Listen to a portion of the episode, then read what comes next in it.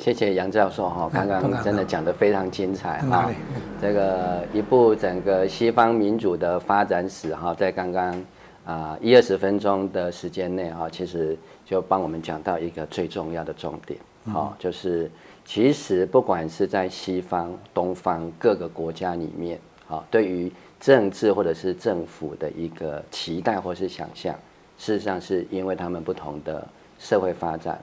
不同的需要啊，跟不同的社会形态啊所形成的，所以如果要用一个单一的价值观强加给全世界所有的国家或者是不同发展阶段的社会，事实上是不可行，也必然有所困难的。嗯好，那我们也知道，在一九四九年中共建国之后，哈，在关于什么叫做社会主义民主，或者是有关于整个中华人民共和国的政治体制，他们提出几个阶段的想法过了，哈。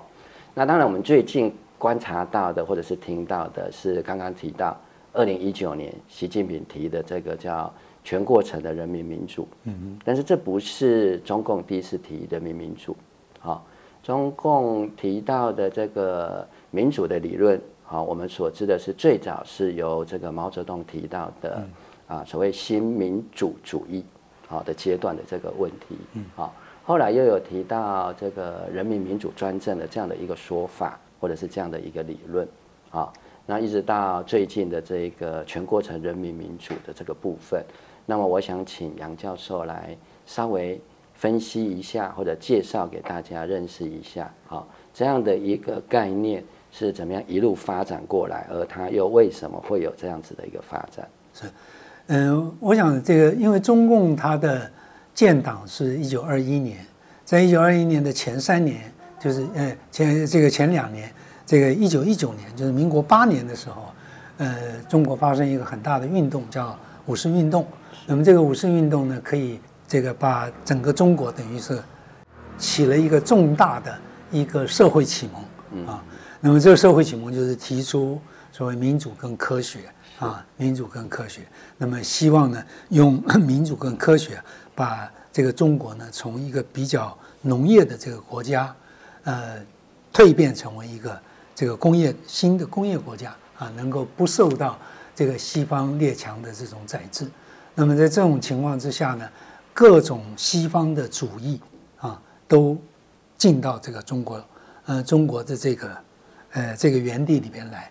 那么所以当时有。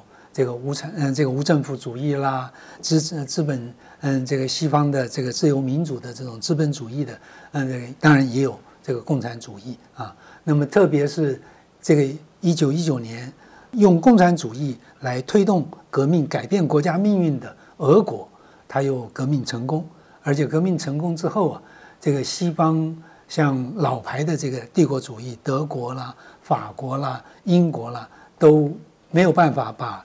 这个一个无产阶级的政权，把它掐死在摇篮里面啊！就后来换句话说，俄国的革命啊，是给中国一个国家想要富强、国家想要独立、国家想要自主的一个很大的呃期待，很大的样板啊，很大的样板啊。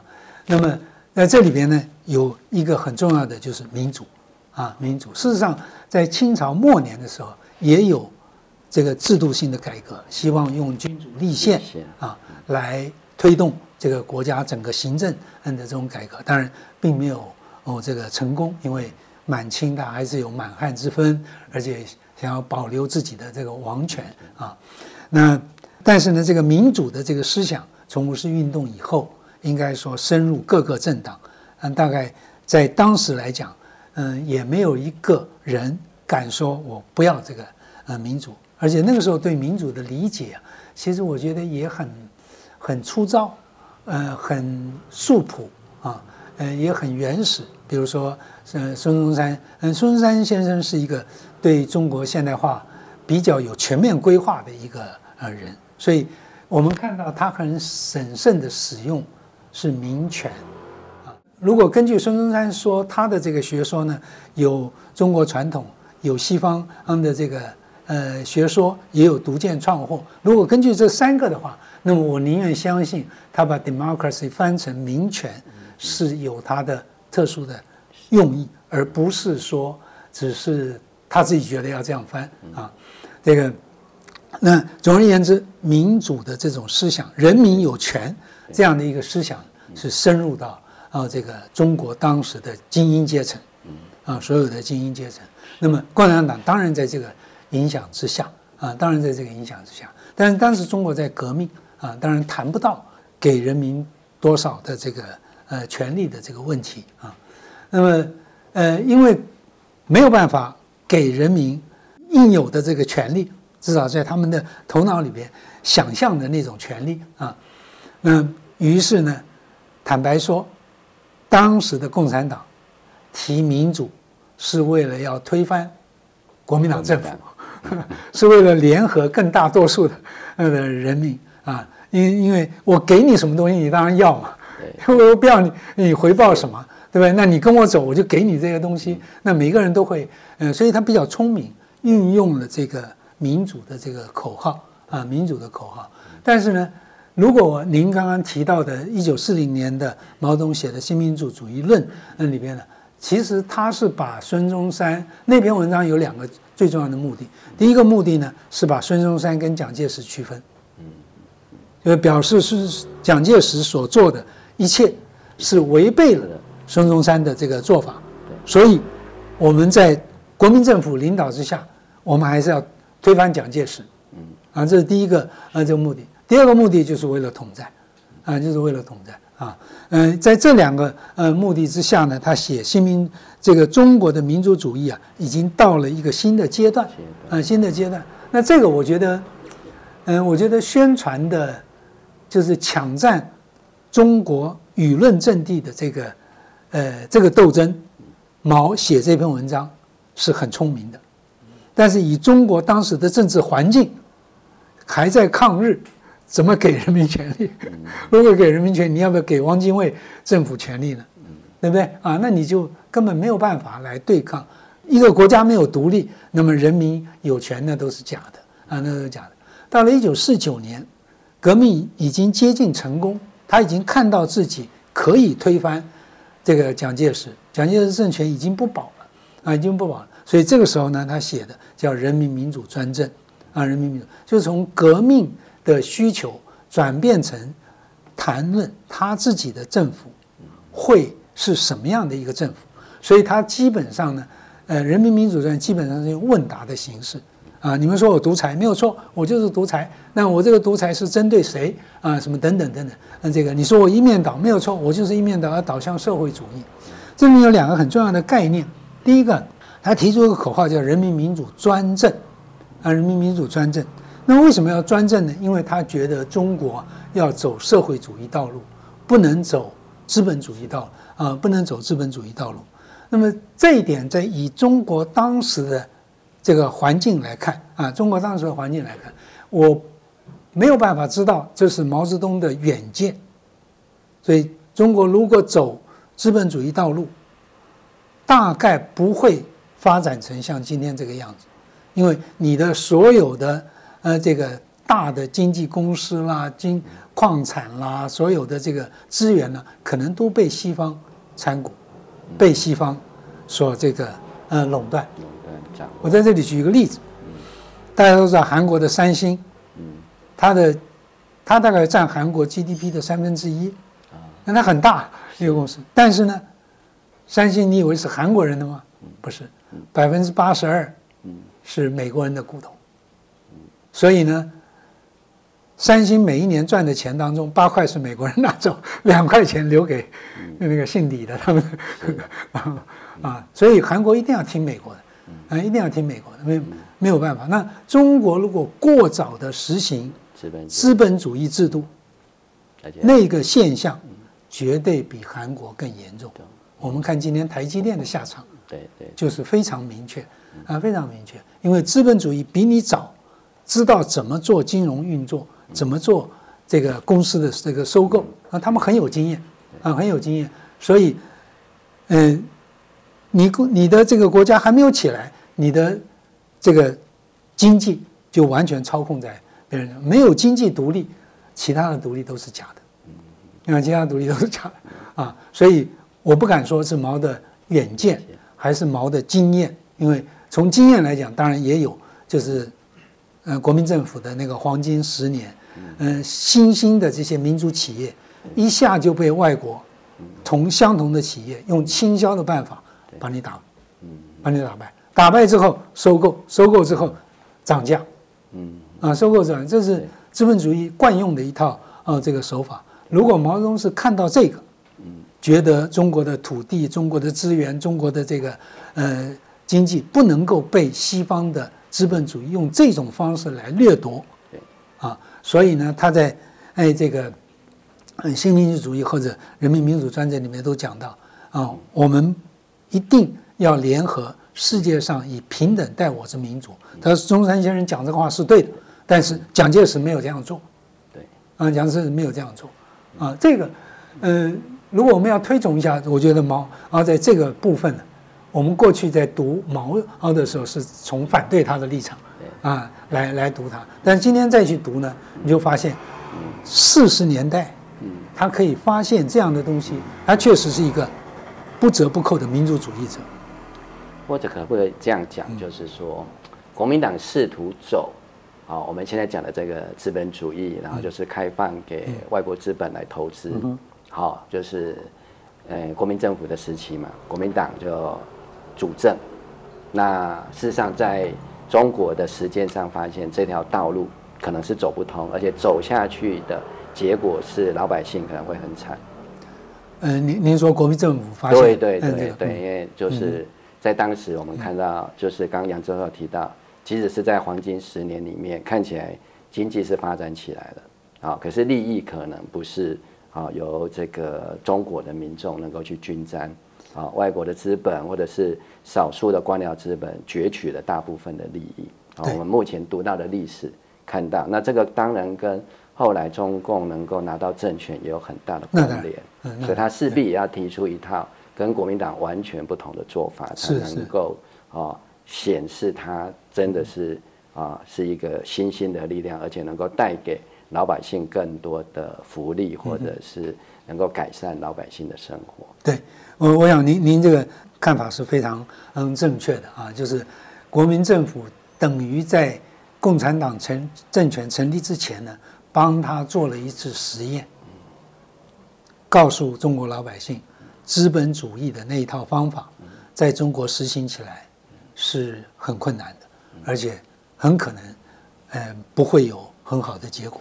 所以从这里再去回看中山先生的实业计划，他希望这个外国的投资主权在我啊什么，那个想法是很好，但是很难做到，嗯，很难做到啊。尤其你对于整个国际经济的运作，嗯，不如西方这么熟悉的时候，嗯，他设的陷阱，他挖的坑。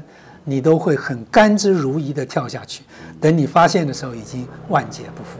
啊！因为所以毛泽东做一个嗯最好的方法就是扫地出门，把你们这些都赶走，我关起门来，我自己先搞啊，我自己先搞啊，然后我有有这个基础，有这个嗯。能量了再来再来跟你这这个嗯现在看起来中国老百姓会选择社会主义，会嗯选择这个应该是对的。那我们刚刚提到的问题是说，他为什么要专政？就是他怕资本主义在中国的那个时候的力量，其实还很强，嗯嗯，还非常强大。我们都知道，他革命政政权建立以后三年之内，他一直在清洗，包括国民党的余孽，包括资本主义的，要赶的赶走。他经这个非常做了非常大的，那个是很，呃，相当相当冒险的那这个事情。嗯，相当冒险。那个时候他还参加韩，呃，参加韩战，对不对？还参加韩战，还要解放西藏，还要解放西藏。所以他的事情那么多，然后把外国人都赶走，他这个这个确实是一个机遇了啊，这个机遇。那个时候如果没有这样做，大概今天中国也走不出一个这个呃这样的路子啊，走不出。所以那个时候他的人民民主专政，他其实嗯说明了两点。第一点呢，就是什么叫人民？他做了一个定义，反对社会主义就不是人民，你就没有权利，嗯，那就没有权利啊。就是这一点，我们说啊，那你就独裁，嗯嗯，他就不自由不民主。以我们前面 前一段所叙述的，说当时西方的这个民主的时候，你没有交多少税，你也没有权利啊，一样的嘛，一样的，对不对？你反对我，你你还有权利。这边的标准不是缴税的标准，对对对，政治的标准的选择的。对，其实松山先生也讲革命民权。对，你反对革命，我也不给你，呃，不给你这种权利，你一定要赞成，我才能给你这种权利。所以政权在开始的时候，那个民权的民人民民主权利的赋予啊，它一定是要经过一段时间。嗯，如果每个人都有，那你这个政权就不保了。啊，政权就不保了啊。所以这个是，嗯，我我不是说它对还是错，只是说每一个政权的政治的发展，它一定有一个过程。那个过程后面看也许不合理，后面看也许是荒唐，但是它一定有它的那个呃当时的呃现实的需要，它必须要这样做啊，必须要这样做。这是第一个，就是是什么样的人才能有哦这个权利？那用他的话来讲，就是农工人、农人、小资产、民主资产这四个阶级拥护共产党政权的才有民权啊，才才有人权。第二个呢，专政。啊，什么是专政呢？就是怕那些资本主义用一些办法鼓动，然后这个如果同样用选举啦，用政党竞争啦，说不定一九不到十年，有这个资本主义政权就复辟了，就起来了，那个社会主义道路就没有了，就回到解放前。对，这是他讲的专政，是一定要按照社会主义道路啊，所以我不能政党轮替。嗯。我不跟你来政党竞争，我就是共产党一党专政，一坚持走这个社会主义你的这个这个道路下去。为什么？因为国家要强，国家要独立，必须有一段时间是有一些必要的牺牲。那么中国老百姓为什么答应呢？就是刚刚我们前面讲到，中国老百姓对政治的理解，没有关系，我权力少一点无所谓，你要帮我做事就好，对我生活比昨天好，OK。生活的改善 就可以了，啊就可以了啊。那为什么后来他又要讲民主呢？就是人类有一种规律啊，就是当你生活饱暖思淫欲嘛，嗯？当你生活物质条件满足到一定程度以后，基本的收入它不会再增加你什么东西，嗯啊不会再增加什么。那么这个时候你就会想，别的地方来做我快乐的泉源。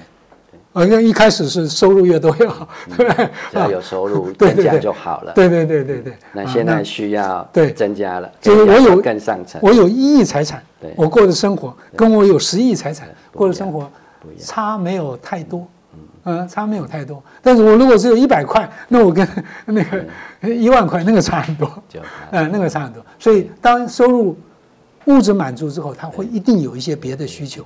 啊，别的需求，这个别的需求里边呢，可能就涉及到我以外的公共领域。对，啊，公共领域。那这时候我就要啊讲话了，不是嗯什么嗯您刚刚说的什么路灯亮啊，路平灯亮，水沟通，不只是这样。我我出去还要有便捷的交通，对不对？那个我跟大家一起挤不好，我要自己开车，对不对？我要自己开车啊。所以这个这个当然都还是欲物质欲望，但是这些呢就。告诉我们说，它会涉及到公领域，涉及到公领域啊，就变成两个东西，一个是行政，对于行政的这个要求，再大一点呢，就是对于政治的要求。政治是分成这两个部分，啊，就是比如说政治层面叫我们叫 high politics，这个高高政治，比如说国家安全啦、国防啦、外交啊。今天跟谁断交，跟我的生活有影响吗？一点影响都没有，对不对？跟哪个建交也没有影响。但是路灯亮不亮跟我就有影响，直接相对不对？所以这政治有点是两个，呃，两个这个层次。但是当你涉及到啊这个第一个行政层次以后，慢慢你就会。有些人就会涉及到更高的啊这个层次，所以这个时候呢，就要倾听人民的声音。是啊，我就嗯在做一些事情的时候，更何况呢，政治的另外一个本质啊，就是权力是会使人腐化。对，啊是为什么？因为刚开始也许很努力的倾听，但是越来人家赞美的声音越多啊，这个阿谀的声音越多以后，我就觉得我很了不起，我就是圣人，我决定的就是一定是为你好的。你不要说了，你再说你就是反动分子，啊，会有这那共产党的政治发展历程，我们很明显的看到这个样子，对不对？毛泽东个人就是如此，否则他不会发动那种所谓这个反右斗争到文化革命啊，文化大革命啊，这个时候人民就这个不但生活没有过好，而且限制很多，非常痛苦啊，非常痛苦。那么也因为这样历程呢，中国大陆就不太敢讲民主。因为讲民主，就我讲的我的呼吁你都不听呢，对不对？你还要啊这个清算我，你还要什么啊？所以那一段时间，毛从他原来坚持人民，到坚持专政啊这两个东西，到后来慢慢慢慢就不开开始就不谈嗯这个民主啊不谈这个民主，而西方呢在这个时候也把民主当成是他们专有的，所以。您刚刚说过，就跟我不一样，那就是非民主。非民主一定是罪恶，啊，一定是罪恶。所以他们用的 dictator 啦，或者是 authoritarian 啦，啊，用这些字眼来形容，本来就是一个负面的字眼，去形容他们以外的不同的政治体制啊，不同央央萨民族以外的这种嗯这个政治。所以世界上就形成这样一套呃僵化的观念啊，就是民主跟独裁。啊，民主跟独裁啊，其实一个任何一个政权要维持啊，它不可能绝对独裁，绝对独裁一定很快被推翻。它无论如何叫呼应人民的需求。你看毛泽东反右斗争也好，这个文化大革命，他是发动群众，他是把群众的积极性调动起来，反对他的官僚体制。这里面有没有民主精英？有啊，对你的不满就。骂刘少奇哦，也是基层的民意嘛。对对对对对啊，他是会运用运用，嗯，会 manipulate，对对，这个呃操控这个呃人民的意愿，去把对他的愤怒转成对官僚体制的这种嗯这个愤怒。啊，官僚，你说他是不是民意？也民意，老百姓上街了，发泄了，回来就安心过自己的日子了，对吧？他如果都不让你上街，那毛泽东自己会被推翻，是，对不对？所以他还是有。他的一套啊，这个摸索的这个过程，哎，摸索的过程啊。那么等到后来他改革开放以后啊，人民生活重新开始步上正轨，越过越好。那么这时候他又注意到人民的这个需求啊，人民的呼声嗯是什么啊？所以你看，在这个胡锦涛二时代就消消减消除了农民税，然后提高义务教育的。呃，这个年限，这个都是用公共的力量来帮助人民，呃，这这这这这个改善生活，对不对？然后习近平他的呃奔小康的这个活动，修路啦，修哦这个呃通交通啊，让贫困的人有机会找到自己的发财之路，这都是改变这个生活的这种方式。好，那么您刚刚说到二零一九年。他按这个题，其实也就是说，习近平已经看到小康这件事情，在共产党领导之下，呃，可以做到了。那么，人民会要求下一步是什么？